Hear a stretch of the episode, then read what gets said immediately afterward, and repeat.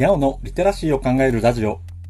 読書と編集の千葉直樹です。このチャンネルでは読書と IT 時代の読み書きそろばんを中心に様々な話をしています。今回のタイトルは Windows も Mac も同じだろう？という人と仕事しようというものです。僕は IT 系の仕事をしたくて勉強している人の技術的な相談に乗ることがあります。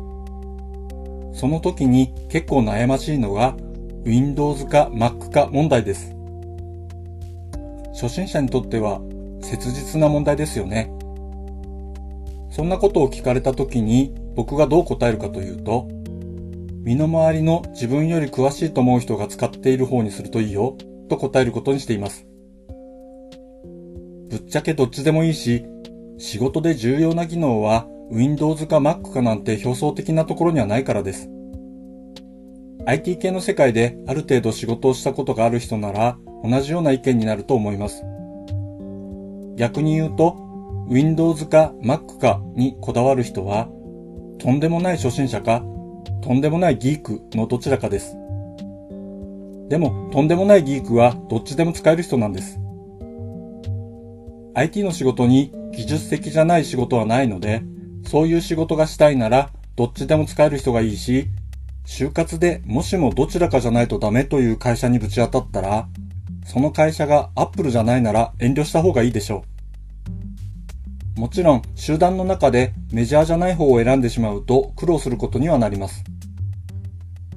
まあだからあなたが初心者なら近くの教えてくれる人が使っているものを真似するのが安心なんです。IT 系の仕事をするなら結局どちらも扱えなければならないし、実はどっちもあまり違いません。ちょっとした違いに値を上げるようなら参入を諦めた方がいいです。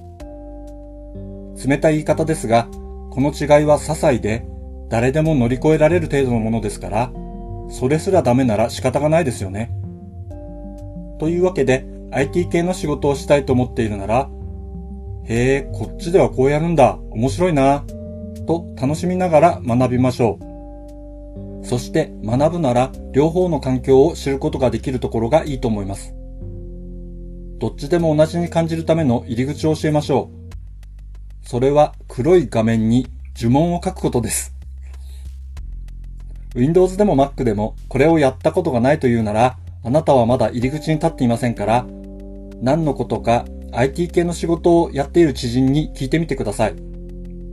その答えによって知人がどんな仕事をしているのかわかるし、自分の目標が再設定できると思いますよ。読書と編集では IT を特別なものではなく常識的なリテラシーとして広める活動をしています。IT リテラシーの基礎を学べるオンライン講座をやっています。詳しい内容については概要欄のリンクから、または読書と編集と検索して猫がトップページに出てくるホームページをご覧ください。この配信の書き起こしをノートで連載しています。概要欄にリンクがありますので、フォローいただけると嬉しいです。今日もワクワクする日でありますように、千葉直樹でした。ではまた。